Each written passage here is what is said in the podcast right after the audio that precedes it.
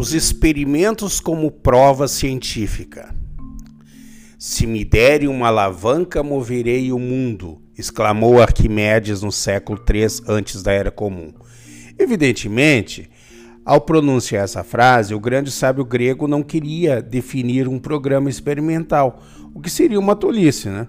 mas fazer com que o mundo helenístico tomasse consciência dos consideráveis progressos realizados pela ciência da época.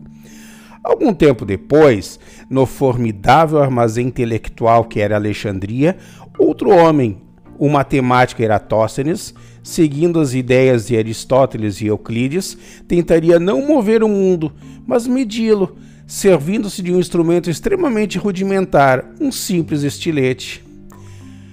Com esse movimento intelectual, abria-se um caminho fundamental para a ciência, o da experimentação. O grande filósofo das ciências Karl Popper percebeu com clareza: o caráter científico de uma teoria não se deve ao fato de que ela seja verificada ou verificável, mas ao fato de que, antemão, ela se expõe a ser refutada pela experiência. É aí que se situa a linha de demarcação entre uma teoria científica e uma teoria que não o é. Toda teoria deve expor-se à sua própria refutação e, em última análise, só a experiência pode traçar essa linha, mesmo que aproximativamente. Daí a grande importância do experimento na história da pesquisa científica. Mas isso não resolve o problema central da experiência científica. O que chamamos de prova científica nunca pode confirmar totalmente a verdade de uma teoria. A prova apenas confirma que essa teoria é mais verdadeira que outra. Assim, não se pode atingir a verdade objetiva submetendo as teorias à prova da experimentação.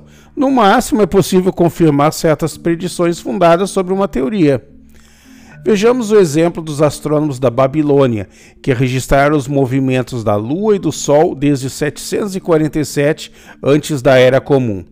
A ciência deles era certamente uma ciência exata e produzia resultados, mas isso não prova a verdade de sua teoria, que fazia dos planetas personagens divinos, cujos movimentos influenciavam diretamente a saúde das pessoas e o destino do Estado, a tal da astrologia.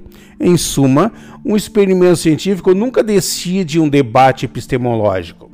Mas o papel da experiência científica é capital, pois ela é fundadora de novos saberes. O eletromagnetismo, a astrofísica, a química orgânica ou a radioastronomia nasceram de experiências e certamente não teriam vindo à luz sem elas. Às vezes, o experimento científico até derruba as concepções mais universais aceitas, como quando Torricelli demonstrou a existência do vácuo e provou que a natureza não tem nenhum horror a ele, ao contrário do que afirmava a ciência medieval. Quando Rutherford descobriu o núcleo atômico e nos informou, para nosso grande espanto, que a matéria é composta essencialmente de nada, isso foi surpreendente. Ou quando Eddington constatou que os corpos massivos curvam o espaço-tempo na sua vizinhança, segundo a predição de Albert Einstein.